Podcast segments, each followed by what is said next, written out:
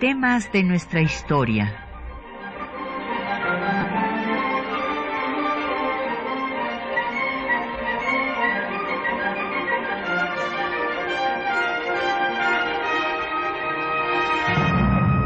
Un espacio que difunde el conocimiento del pasado para comprender nuestro presente. Programa a cargo de la maestra Patricia Galeana.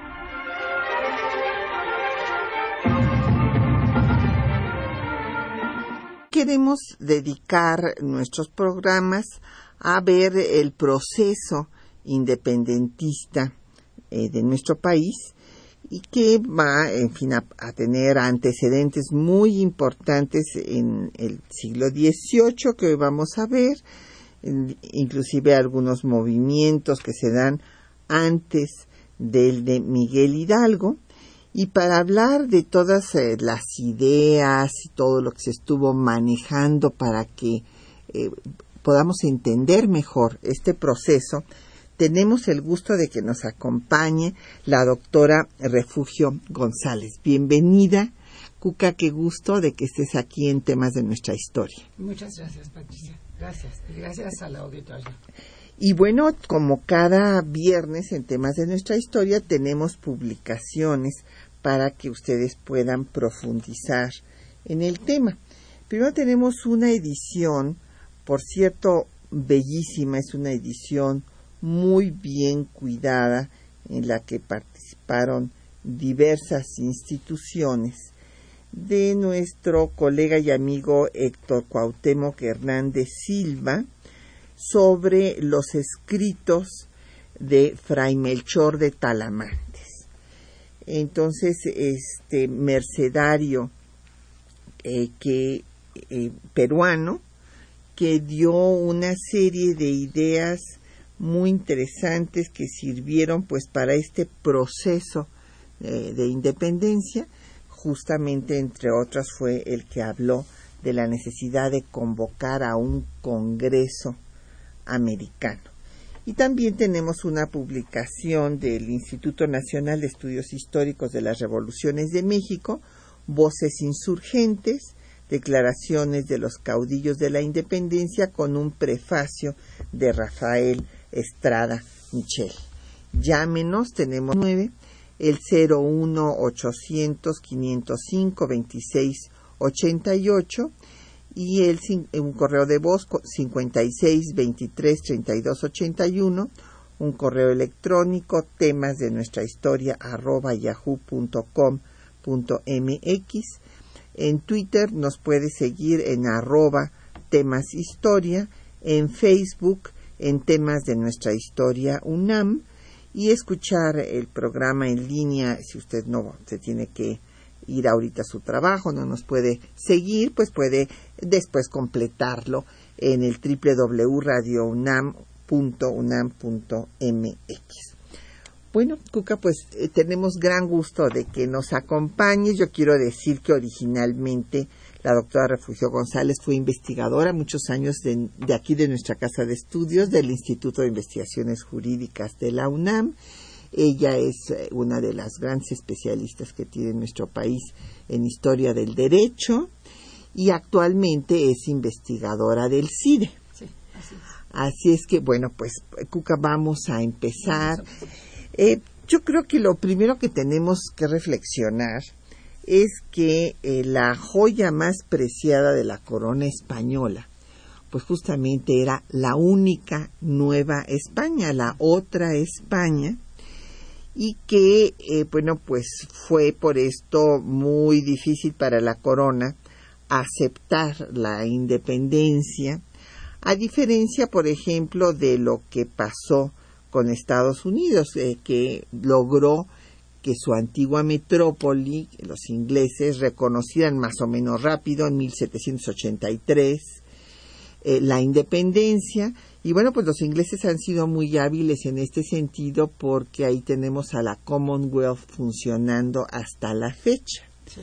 En cambio, pues esta actitud de España pues llevó a que no se pudiera dar una buena relación por mucho tiempo entre México y España hay que, yo quisiera recordar que entre quienes vieron con gran lucidez que España no había tenido una política afortunada, por ejemplo, apoyando la independencia de Estados Unidos. Fue el conde de Aranda, ministro de Carlos III, cuando señala en ese documento que me parece fabuloso que esa república pigmea, que nace pigmea, se puede convertir en un coloso que va a amenazar a las propiedades de España en el continente americano y que por esto sería muy eh, eh, afortunado para esta corona darle la independencia a todas las posesiones que estaban tan lejanas. Se le explica con una gran sensatez todo lo que iba a venir, casi como si tuviera una bola de cristal, y que habría que darles la independencia y formar tres grandes reinos, y que estos reinos fueran aliados de la corona. Entonces se habría fundado una comunidad iberoamericana. Sí, efectivamente, el, rey, a lo mejor si ha sido Carlos III, pone un poco de atención. Pero, pero realmente los reyes se fueron haciendo como más insensibles, no, no todos estuvieron igualmente atentos a lo que iba pasando en la Nueva España, por las crisis permanentes económicas de España. Entonces, después de todas las reformas de la, ahí sí, de Carlos III, viene esta necesidad de reconstituir España a partir de la Nueva España entre otras razones, no nada más de la Nueva España. Entonces, todos estos proyectos sensatos de hacer una especie de comunidad iberoamericana fracasan. Es toda la corriente de los arbitristas, se les llama arbitristas, le comentamos a nuestro público, porque hacen arbitrios. Le proponen al rey, le hacen propuestas, arbitrios, para eh, darle opciones de solución a problemas que se están presentando. La idea en la Nueva España de hacerse, no sé si desde el principio independientes, pero por lo menos más fuertes, con mayores facultades, con mayores prerrogativas. Yo no sé si desde el principio está tan clara la idea de independencia, pero la idea de ser más consistentes la, el virreinato, más autónomo, con mayores facultades, es lo que va llevando a la radicalización, a la permanente negativa del lado metropolitano. No solo la permanente negativa, hay que recordar también la política contra los criollos. O sea, lo que se le ocurre al rey es, bueno, no puedo controlar aquellas grandes extensiones si no te coinciden muchos movimientos a la vez, como esto, en todas estas cosas tan complicadas. Y entonces el rey piensa que para poder controlar sus dominios americanos debe tener gentes leales. Y piensa que los, los criollos no son leales. Entonces va a poner peninsulares en muchos de los lugares que antes habían estado ocupando los, los criollos. Unos de los lugares, pues los criollos los habían ido ganando poco a poco. Es una política muy sistemática que lastima mucho al criollo. Lastima, lastima los intereses, las susceptibilidades, el sentirse que ellos nacieron aquí y que vienen los peninsulares y ahora ocupan los puestos más importantes. Prácticamente son desplazados. Yo creo que para ocho están desplazados de casi todos lados, de casi todos lados. Esa es una política muy consistente del rey. En contra de esta política muy consistente del rey están los arbitristas, entre otras el pues futurólogo conde de Aranda que le dice, Majestad, no se está usted dando cuenta de lo que está pasando en la Nueva España. En la Nueva España, siempre pensamos en la Nueva España como si, bueno, pues como, si, como está ahorita México. No hay carreteras, se inundan los caminos, imagínense con estos aguaceros torrenciales, pues no hay más que aguas secas y de repente las, los lugares entran en incomunicación durante mucho tiempo. Y los criollos lo saben, por eso quieren fortalecer cada uno de los lugares. La tesis de Nettie Lee Benson de que el federalismo no se da con natural por estas, estas razones, por lo, el aislamiento, que, que quizá no es tan cierta, quizá, quizá no, no era tan fácil, tan automático. Pero el, el hecho cierto es que desde tiempo atrás hay esta sensación de incomodidad. Hay esta sensación de molestia y el rey no tiene respuesta. Así es, o sea, eh, primero te había, hay que recordar que también había habido por mucho tiempo antes de que llegaran los Borbones, en todo el periodo de los Austrias o de los Habsburgo, bueno, Austrias les dicen en España, nosotros les decimos Habsburgo, eh, recordando a Maximiliano, pero eh, durante mucho tiempo los Habsburgo gobernaron a través de las corporaciones y dejaban en bastante libertad a las regiones. Entonces vienen las reformas borbónicas en las que se dan una serie de medidas político-administrativas, económicas, para convertir al virreinato en colonia. Más Francia, eh, que no tiene otro objetivo sino el control para cobrar impuestos. Y todo esto, eh, paradójicamente, en lugar de fortalecer a la corona, que era el objetivo, eh, va a debilitarse aquí en la, en la Nueva España. La audiencia se empieza a debilitar, por ejemplo, y hay ciertamente una, eh, pues, actitud, de, como tú dices, los críos, de, negativa ante todas estas reformas, que se van a dar también porque los españoles siempre estuvieron muy preocupados por las eh, guerras europeas. Yo me acuerdo cuando tuve oportunidad de platicar con un eh, uno de los eh, jefes de la Generalitat, que me dijo, ahora sí nos tienen que este, concebir como europeos, cuando estaban pues ya entrando en la, en la Unión Europea. Y bueno, yo me quedé pensando, pues si nosotros siempre, los hemos considerado europeos, pero ellos estaban preocupados por no ser considerados africanos, como en, un tono peyorativo y por su lucha contra los moros, etcétera, etcétera. Y entonces siempre esta idea de intervenir en todos los asuntos de las guerras europeas, pues también los va a debilitar política y económicamente y por eso necesitan tener más recursos de sus colonias.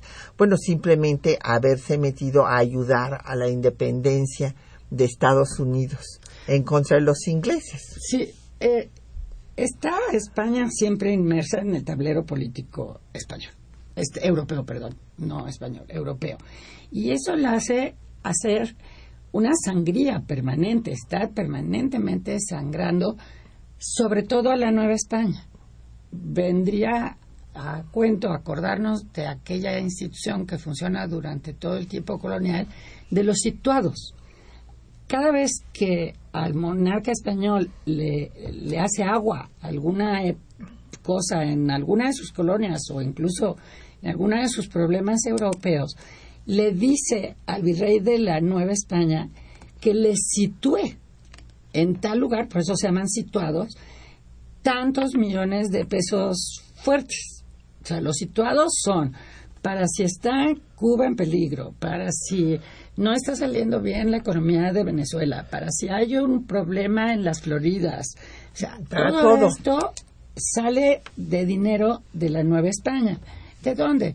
de, de la minería, que cerca de la independencia, en efecto, la minería no está tan fuerte, pero un poquito hasta 8 o 9 por ahí. eso es una cosa muy curiosa, porque no es que haya una relación de causalidad, pero efectivamente por 8 o 9 hay un decaimiento de la minería. No se diga después con las guerras de independencia que hay un, una postración. Ah, sí, claro, se inundan las minas. Las minas es un desastre.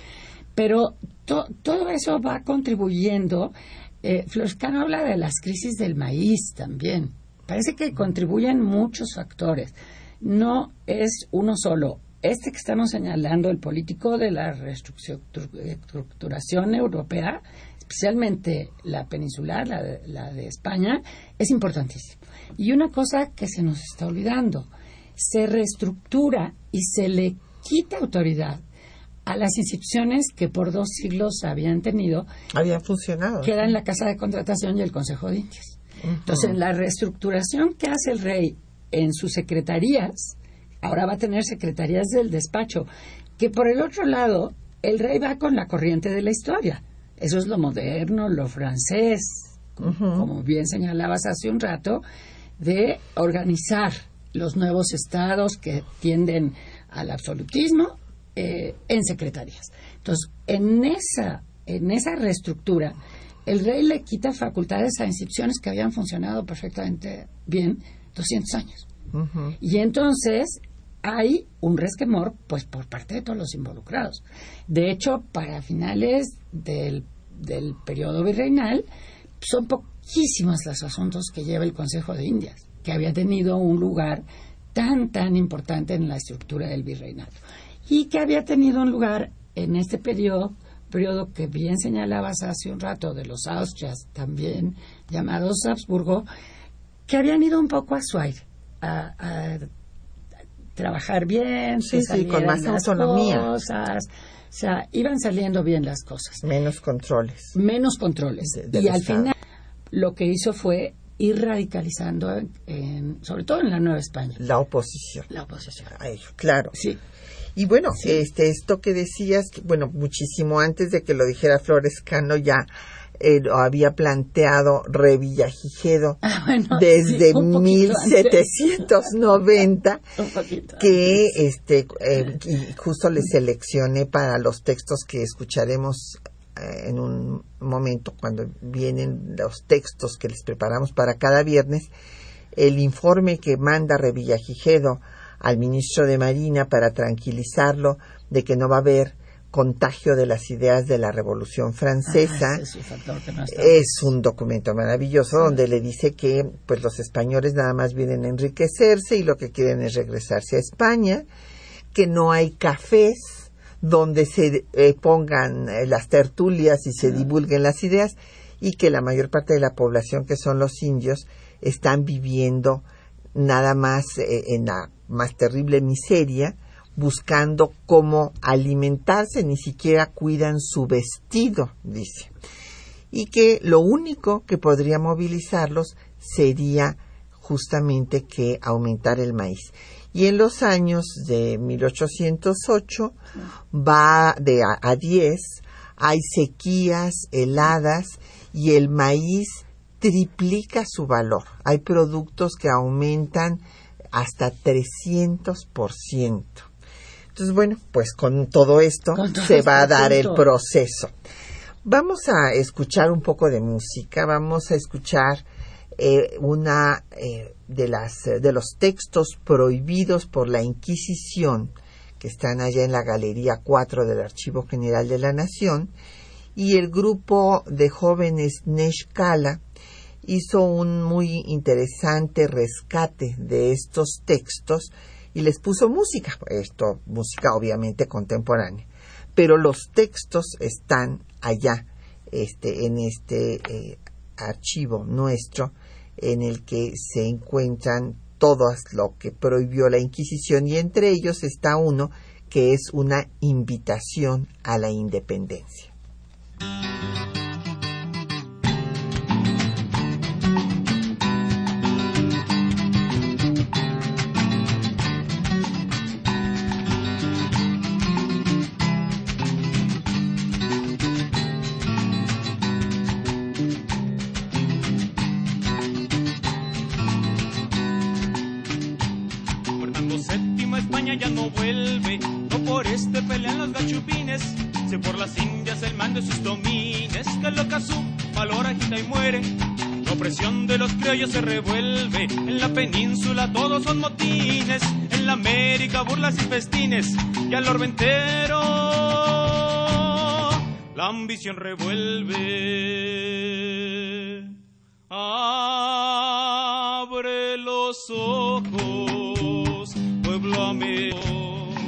y aprovecha ocasión tan oportuna.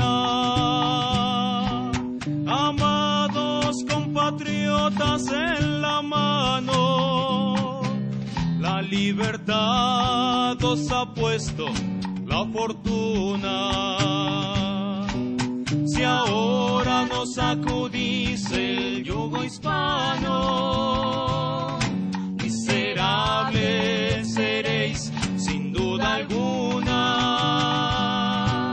Si ahora nos sacudice el yugo hispano,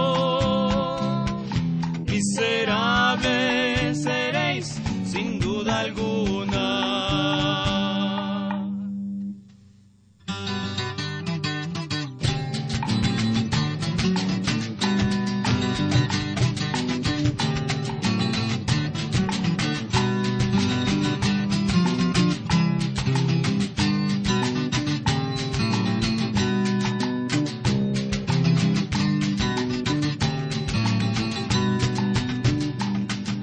Carlos VII España ya no vuelve, no por este pelean los gachupines, si por las indias el maño y sus domines, que lo que a su valor agita y muere.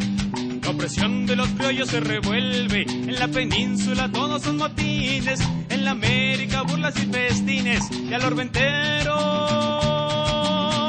la ambición revuelve. Abre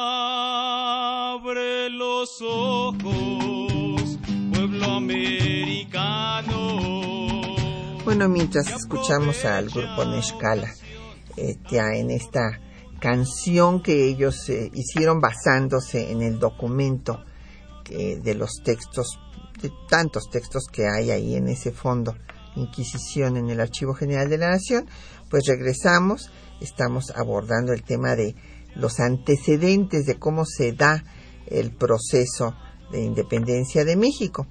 Y en ese sentido, don Manuel Pérez de la Miguel Hidalgo nos comenta que si los hijos de Hernán Cortés en cierta forma fueron los primeros que trataron de independizarse.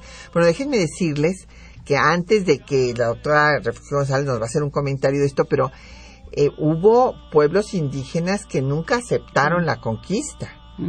O sea que se siguieron rebelando, que por eso se fueron a lugares eh, pues alejadísimos de, de, los españoles. Este fenómeno se da también, ahora voy a publicar un libro de migraciones, Coca. Entonces, Ah, ¿sí?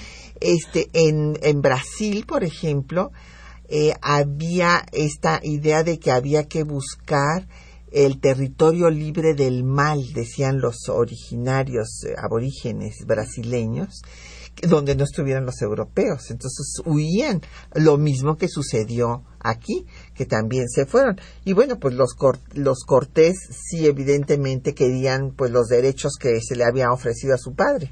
Sí, evidentemente son de los primeros o los primeros, porque tanto a Colón, que la parentela no, no apareció después, pero los de Cortés sí, como no tiene mucha idea todavía, la, la, ni siquiera es monarquía, Castilla y Aragón todavía no tienen mucha idea de qué hay al otro lado del Atlántico, entonces hacen unos nombramientos hecho en toda la expansión territorial por la costa africana. Y entonces los, de, los nombran gobernadores y los nombran con muchos cargos. Sí, claro, con mucha liberalidad. Con mucha liberalidad sí, sí, sí. y tendrán el quinto real de todas mis minas y tendrán esto y tendrán lo otro. Las famosas capitulaciones. Entonces, claro, cuando de repente empieza a cobrar conciencia, se empieza a cobrar conciencia en la metrópoli del tamaño, de la magnitud, de la riqueza, que es cuando aparece la Nueva España, no las islas del Caribe. Claro. Aparece la Nueva España en el panorama, entonces dicen, ah, pues no. No les o vamos sea, a no dar todo eso. A dar todo eso. Y ese es el supuesto de los hijos de Cortés. Claro. Sí. Y bueno, en, don Javier Andrade nos dice que sí hay relación entre las ideas en Perú, México y Filipinas. Bueno, en México y Perú, en cuanto a que todo es eh, ciertamente la cultura europea española que llega a todos estos eh, lugares, en Filipinas pues es distinto y ante el vacío de poder que va a darse, ya ahorita vamos a llegar allá, Sí. Eh, con eh, la llegada de Napoleón I a España y la Carta de Bayona y este que pone a José Bonaparte, bueno, pues ante este vacío de poder en todas las posesiones en América va a surgir esta idea de bueno, pues ahora vamos a hacer juntas, igual uh -huh. que las que se están haciendo en España. Sí, sí hay una cultura jurídica común y bueno, no es propaganda, pero sí está en las facultades de derecho. Claro, pues tiene que Obviamente, ser, tiene que ser. Tiene que ser. Y entonces esta cultura jurídica común ha hecho que estudien los mismos textos, todos, todos los de las posesiones españolas. Y justamente cuando acontece el hecho que acabas de mencionar de la invasión napoleónica, todo lo que se había estudiado en las universidades, en las facultades de leyes, en las facultades de cánones, pero sobre todo en las facultades de leyes, pues empieza a cobrar sentido.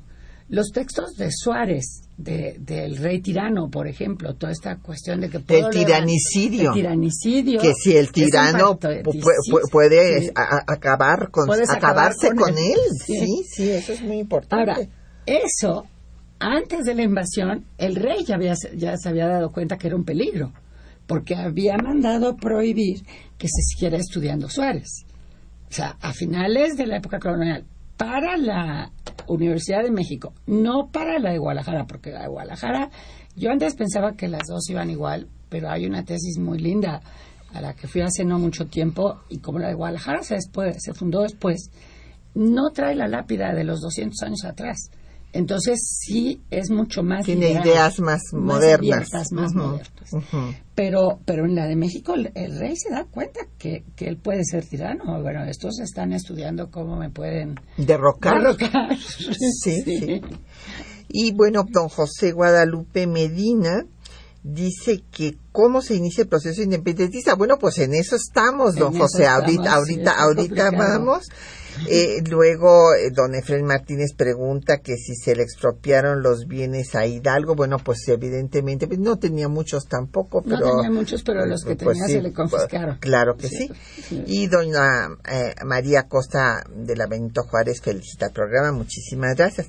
Bueno, pues sigamos en cómo se va dando este proceso. Ya dijimos que había pues un interés de España por todos los eh, conflictos en los que se involucró en Europa de tener más recursos de, de sus colonias este y para tener más recursos pues cambia toda la organización empieza a centralizar el poder las intendencias y demás y todo esto causa eh, pues una reacción adversa a- a la dominación española y las ideas de la vienen las ideas del liberalismo español depuradas de ataques a la religión, clandestinamente las ideas de la ilustración francesa, que circulan las ideas incluso de Voltaire en los monasterios, esto dicho por los ah, personajes que vivían esos años.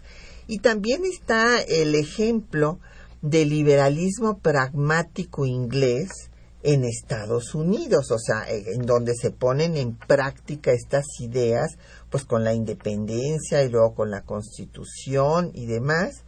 Y entonces ante todo esto, eh, pues viene un gobernante muy débil que es Carlos IV, Sí.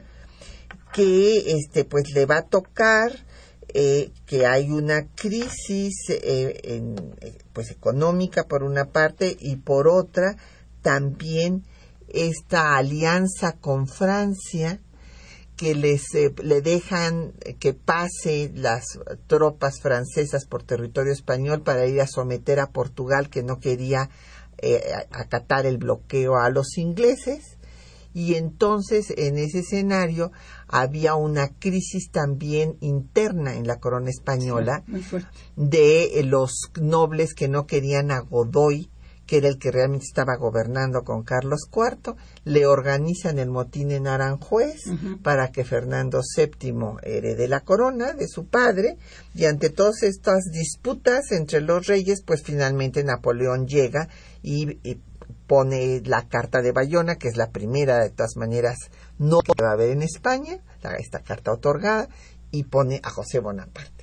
Y curiosamente, el otro día en una conferencia justamente en jurídicas de un profesor que está de visitante, nos comentaba que había habido cuatro o cinco representantes de la Nueva España en la elaboración de la Carta de Bayona, que estaban en la metrópoli. O sea, perdón, había cinco americanos, uno de los cuales era de la Nueva España, pero no fueron elegidos desde América, como puede lue- luego sucede con las Cortes Secales, sino que ya estaban en la metrópoli.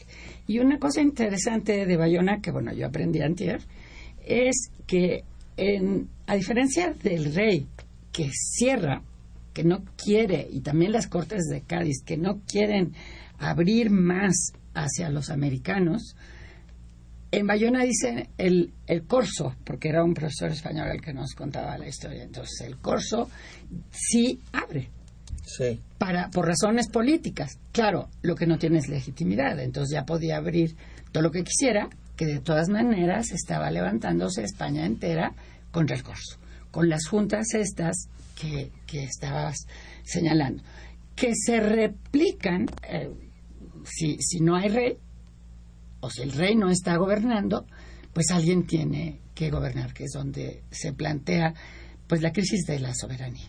Así es. Sí. Y que eh, eh, hay un discurso que ahorita vamos a escuchar muy bonito de Primo Verdad, cuando dice el rey puede faltar, pero el Sí. pueblo nunca, No. ¿no? Eso es maravilloso. Pues vamos a escucharlos. Vamos a escucharlos. Este, en, esta, eh, en estos textos les hemos seleccionado pues este informe del que les hablaba yo de Revillagigedo, eh, también las representaciones de Abad y Keipo que son interesantísimas porque eh, el obispo que luego se argumenta que no estaba consagrado este, y, que entonces que por eso su excomunión no valía, sí, pero la ra- ratificaron todas las demás autoridades eclesiásticas. Pero bueno, Ab- Abadi Keipo, un hombre muy inteligente, había estado enviando diversas representaciones a la corona advirtiéndoles que venía la revolución, que había una serie de problemas que había que resolver y que si no se resolvían iba a venir una revolución.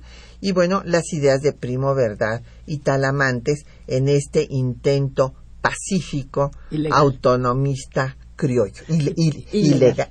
También legal. Ile- Sí. ilegal, Sí, ciertamente, eso es muy importante. camino de las leyes. Eso, eso es. Que es lo que rompe después Gabriel de Yermo. Por eso Miguel Hidalgo luego argumenta en su juicio que el orden legal lo habían roto los españoles. Los españoles, sí. Y que entonces por eso él se levantaba ya en armas porque ya se había roto el orden legal. eso es importantísimo porque el ayuntamiento, en efecto, quiere seguir el orden legal. Así es. Escuchemos entonces.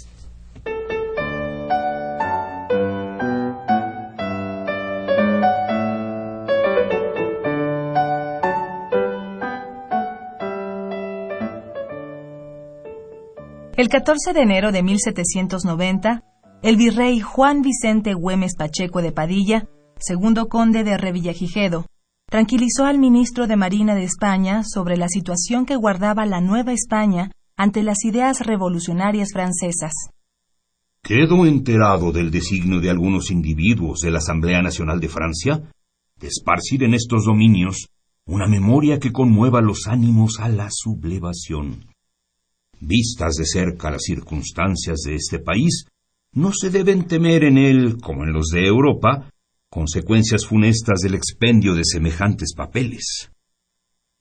Los miserables indios, por su naturaleza, por falta de educación, por la suma pobreza y decadencia en que se hallan, no respiran más que humillaciones y abatimiento, y se reputan como felices cuando tienen con qué satisfacer escasamente la primera necesidad, sin cuidarse del vestir ni tener cama en que descansar. En tal situación, sólo una carestía de maíz extraordinaria o unas imposiciones que no pudiesen absolutamente pagar serían capaces de ponerlos en un estado de desesperación que les obligase a emprender algún atentado. Por el contrario, Manuel Abad y Queipo tuvo conciencia de que las grandes desigualdades requerían un cambio. El 30 de mayo de 1809 envió una representación manifestando el estado de fermentación en que se encontraba la Nueva España, en la que se expone el deseo de independencia de las colonias españolas y aboga por el libre comercio. Escuchemos. Nuestras posesiones de América y especialmente Nueva España están muy dispuestas a una insurrección general si la sabiduría de vuestra Majestad no la previene.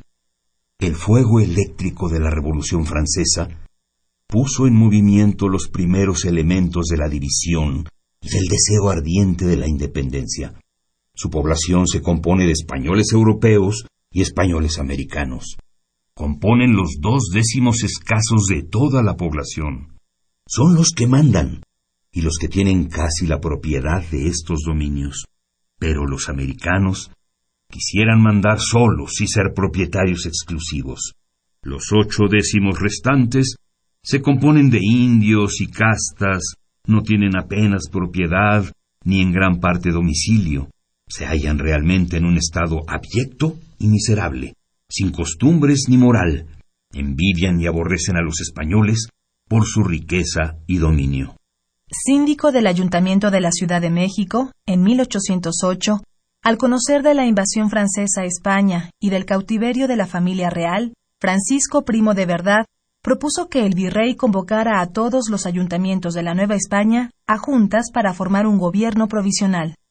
Este gobierno provisional proveerá a la subsistencia del virreinato y su defensa contra extrañas agresiones, tanto más temibles cuanto más delicado y congojoso es el estado de la cosa pública.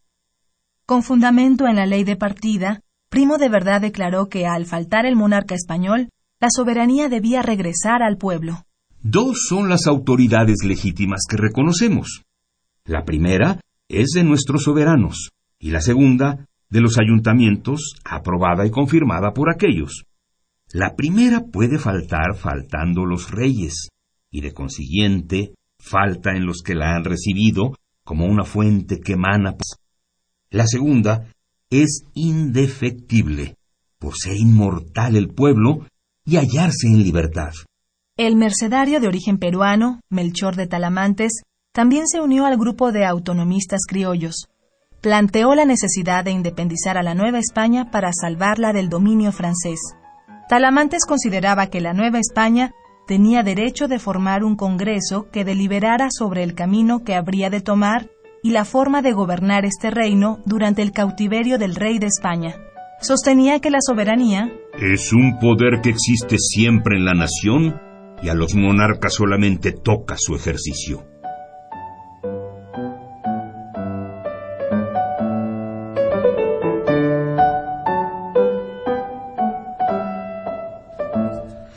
Bueno, pues nos han llegado muchas preguntas, pero ahí tuvieron ustedes directamente los textos porque hay que ir a las fuentes. Es evidente que eh, pues los historiadores pueden interpretarlas de diferente forma, pero eh, pues a veces eh, nos equivocamos o también los historiadores tienen una visión ideologizada de acuerdo a su posición política. Entonces, lo mejor es leer las fuentes directamente. El licenciado Avilés de Tlalpan nos dice que el oro de la Nueva España sacó a España de la miseria. Bueno, tampoco estaba en la miseria, pero sí le ayudó a salir de, la crisis y que desde entonces la minería eh, pues era fundamental, ciertamente.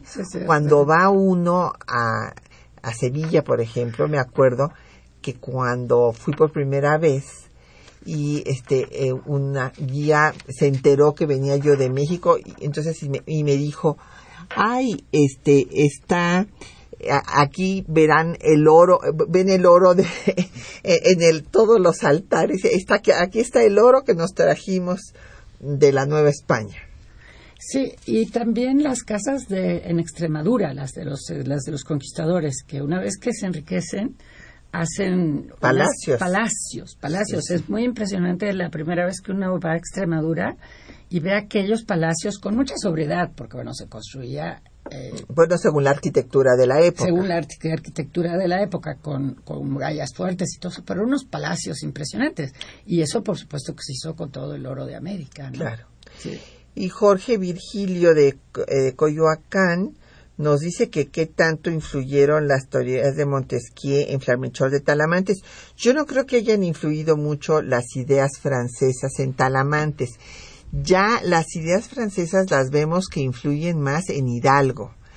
Pero a, mi impresión es que estos autonomistas criollos tienen una mayor influencia de eh, la legislación y de las ideas españolas de Francisco de Vitoria, de pues la ley de partida. Las leyes de partida, sí. Sí, los autonomistas criollos tienen primero hay que decir que algunas cosas no las tienen tan absolutamente claras. Conocen sus doctrinas, conocen lo que sí eh, han estudiado, pero otras cosas pues las conocen a través de traducciones. No todos hablan francés o inglés o otros idiomas. Entonces, efectivamente, conocen más a los, a los autores españoles. Conocen a Martínez Marina, conocen, saben que existe Montesquieu. Hay documentos de la Academia de Jurisprudencia Teórico-Práctica donde parece una ensalada. Los Volteres, los Montesquieses, o sea, sí saben que existen, pero estudiarlos, estudiarlos, efectivamente estudian más sus leyes de partida. Ahora, ¿qué dicen las leyes de partida y qué es lo que irrita tanto a la gente?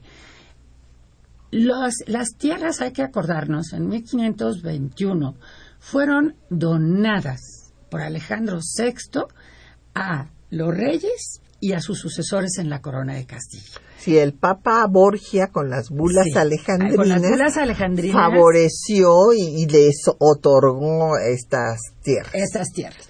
Ahora, al donarlas, les da el dominio. O sea, el rey es el dominus, el señor de todas estas tierras. Sí, el Papa les da esa, Por- como representante de Dios en la tierra, de le- les da tierra, esas tierras. Que es el último acto tan grande de autoridad. Pero al dárselas, ellos pues han jurado un pleito homenaje de obedecer al rey.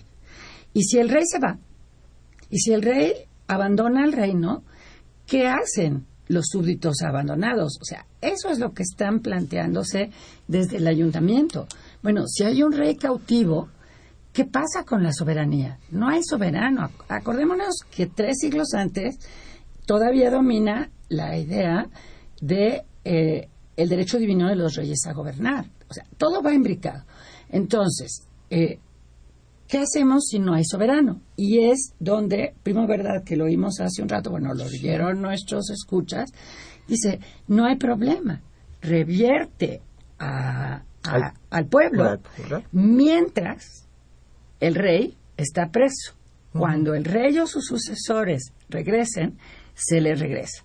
Y es cuando dicen, y tenemos quien ocupe su lugar, en representación, no es un golpe de Estado como se quiso ver después por Yermo, No, es una cosa completamente legal que va siguiendo los pasos. El virreyito Rigaray. Ahora, si uno le escarba, por ahí están todos los abogados del Colegio de Abogados diciéndole, sí, sí, sí, están todas estas doctrinas de las que podemos valernos, pero sí están, sí están, o sea, no, no, no las están inventando. Efectivamente, ahí combinamos doctrinas del siglo XVI, del siglo XV, con todas las de la ilustración, como decías tú hace un rato, francesa, la ilustración católica, porque son católicos. sí. Entonces, todas las, las ideas, bueno, pues las pasan por el tamiz del catolicismo. A Hidalgo le duele muchísimo cuando está en su juicio que digan que sigue la doctrina de Lutero. Él, él no piensa que ha seguido nunca la doctrina No, de él Lutero. defiende su catolicismo. Porque dentro de las doctrinas catoliquísimas están estas que estamos señalando. Estamos, los autores de los que estamos hablando son autores católicos. El propio Suárez es un dominico. Claro. Entonces no es que sean doctrinas heterodoxas condenadas por la Iglesia, son condenadas por intereses políticos de los reyes en algún momento dado. Así es. Bueno, y otra pregunta. eh, don Jesús Ríos de Miguel Hidalgo pregunta la relación entre Fray Melchor de Talamantes y Fray Servando Teresa de Mier. No tenemos conocimiento de que haya habido, por ejemplo, correspondencia o algo. Yo no conozco, sinceramente, ningún documento. Pero es interesante, ya que usted lo menciona, don Jesús, recordar que es en 1794 cuando Fray Servando Teresa de Mier dice su famoso discurso guadalupano, en el que señala que no a la Virgen de Guadalupe no se le apareció a Juan Diego, sino que fue Santo Tomás el que vino ya a evangelizar a los pueblos americanos eh, y lo identifica con Quetzalcoatl. Sí, y que se puso Y le- en- eh, la bueno, capa, sí. en la capa de Santo Tomás De es donde se grabó la Sí. Virgen y no en la No tilma de. Juan Diego. Sí. Entonces, esto, como usted se imaginará, pues era demoledor porque la legitimación del dominio español sobre estas tierras era para inculcar la religión católica, para traer la religión católica, por eso el Papa Borgia les da todos los dominios y hace esta división entre los españoles y los portugueses, portugueses, etcétera. Y entonces Mier pues está acabando con esa legitimación que habían tenido para su dominio sobre América y por eso es que va a ser perseguido y se va a tener que ir al exilio y allá pasará muchísimos años hasta que regrese con eh, Francisco Javier Mina. Vamos entonces a hacer una pausa. Todavía nos queda algunas preguntas y comentarios, pero vamos a escuchar un poco más de música de, de la independencia y ahora vamos a escuchar el corrido anónimo Los oprimidos del disco de la colección Voz Viva de la UNAM, Canciones de la Revolución de Independencia, la Resistencia Popular.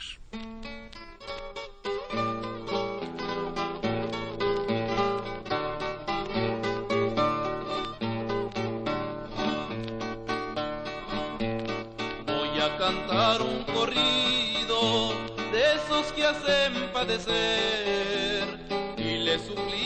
señores, me perdonen por favor.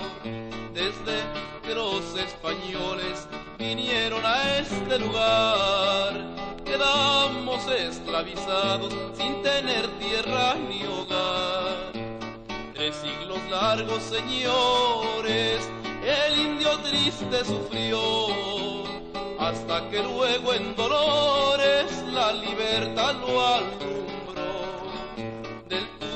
de Guanajuato, toditos se han de acordar, murió como buen soldado por darnos la libertad.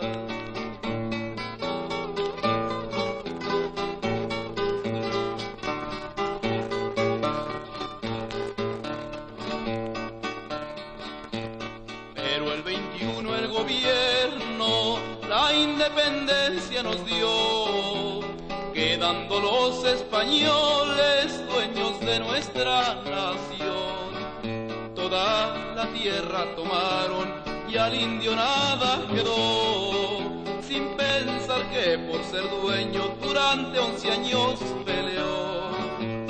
Por eso el indio ha sufrido miserias, hambre y dolor, esperando le devuelvan sus tierras que tanto amó. Mejor le pide al cielo que lo quite de vivir, con eso que mejor muerto ya no tiene que sufrir.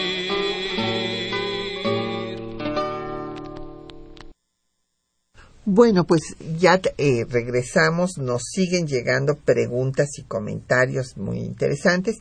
Don Francisco Bravo de la Miguel Hidalgo dice que en el canal del Congreso, en un programa, Enrique Krause declaró que cuando capturaron a Morelos, delató a sus compañeros insurgentes.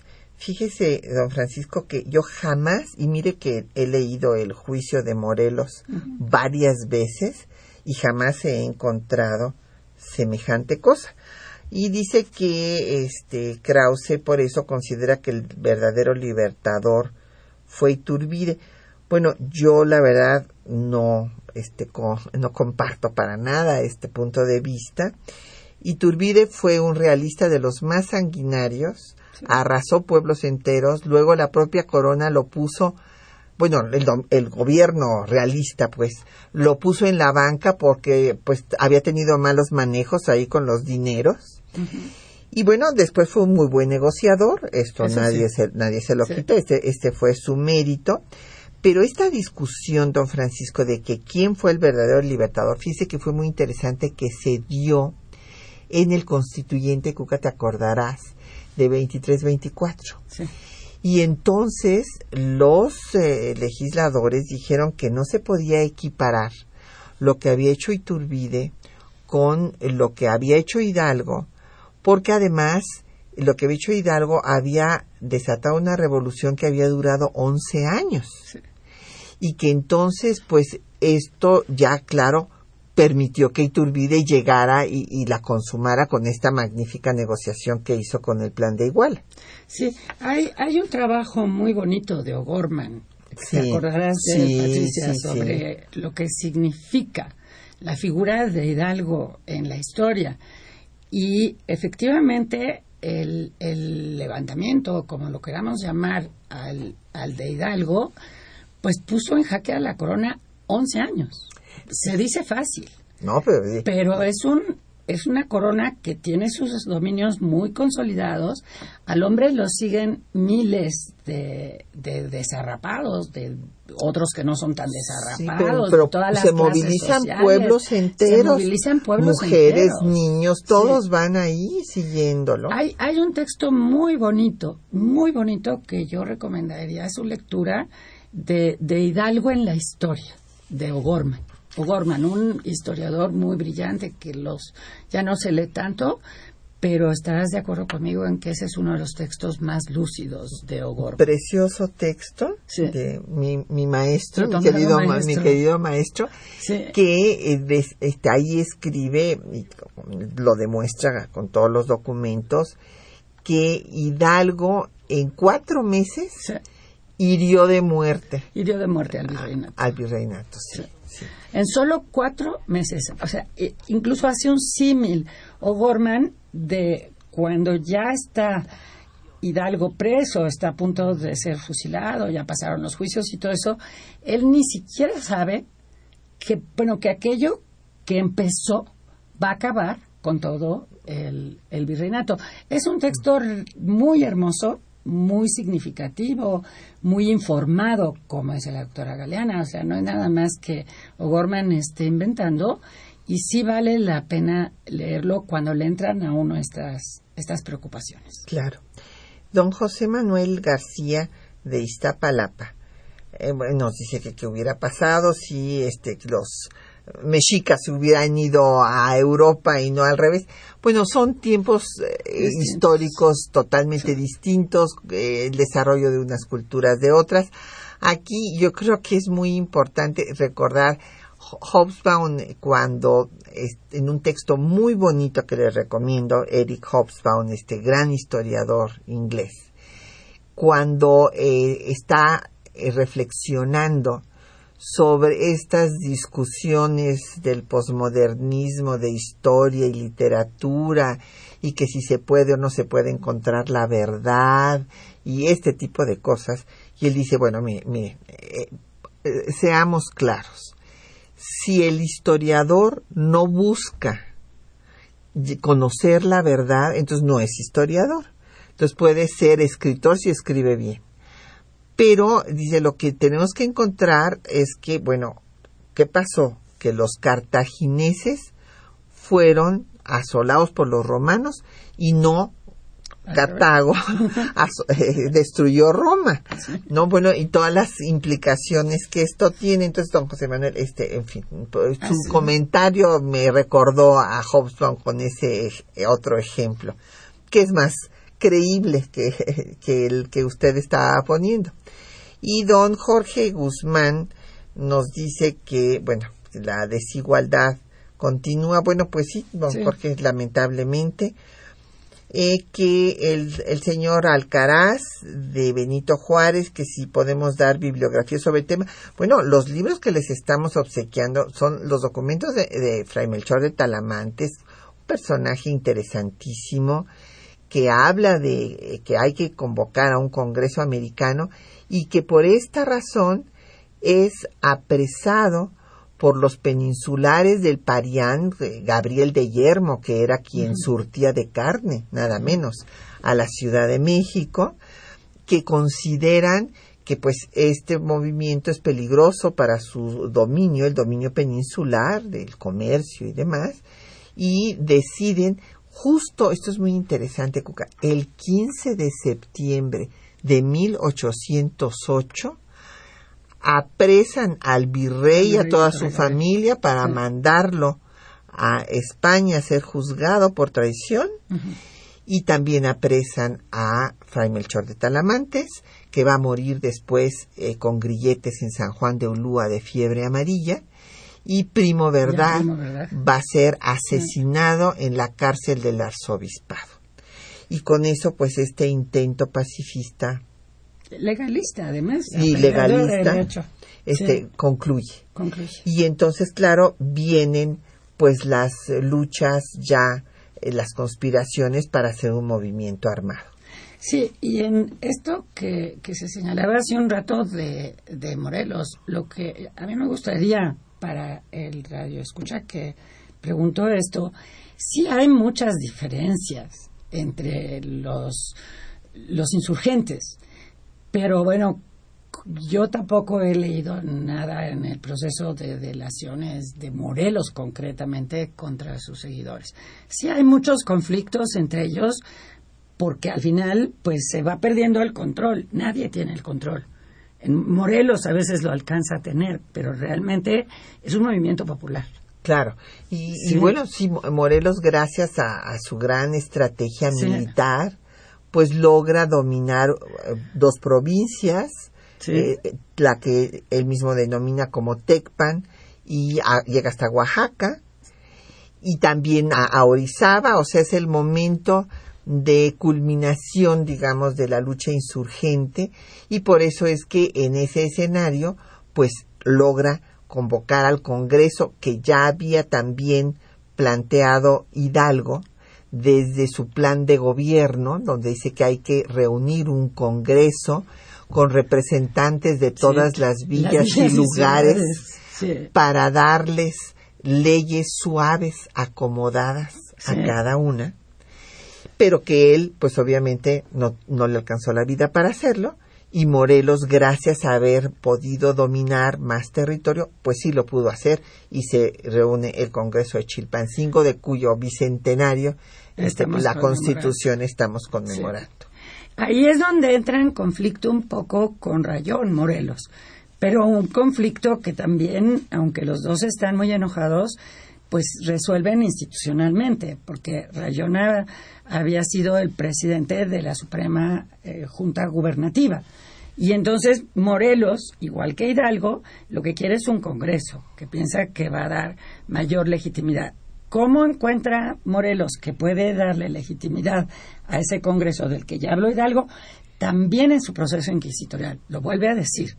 Dice, me pueden acusar de muchas cosas y sí, sí quería yo hacer un Congreso. Bueno, eh, incorporando a los miembros de la Junta en esa primera convocatoria del Congreso.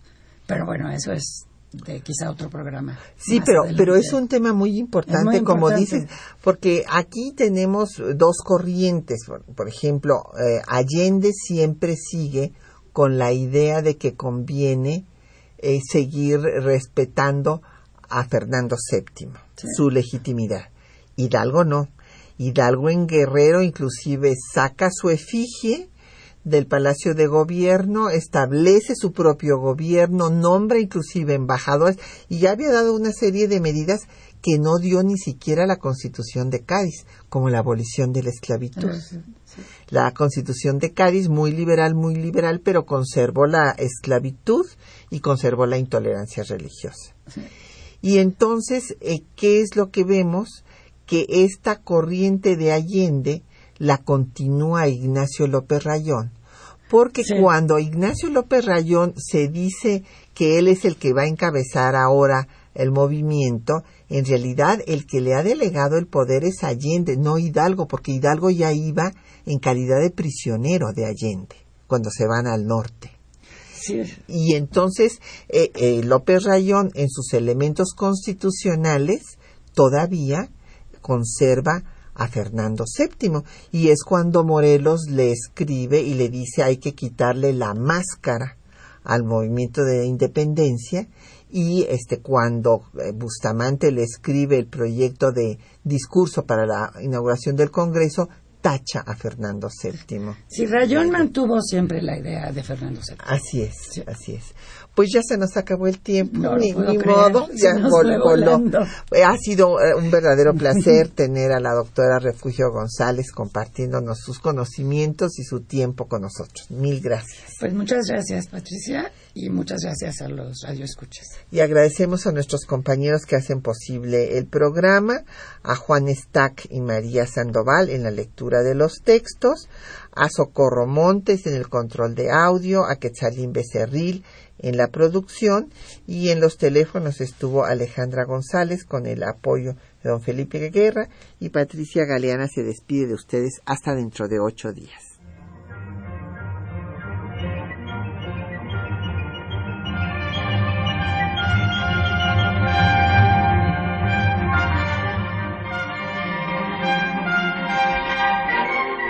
Temas de nuestra historia.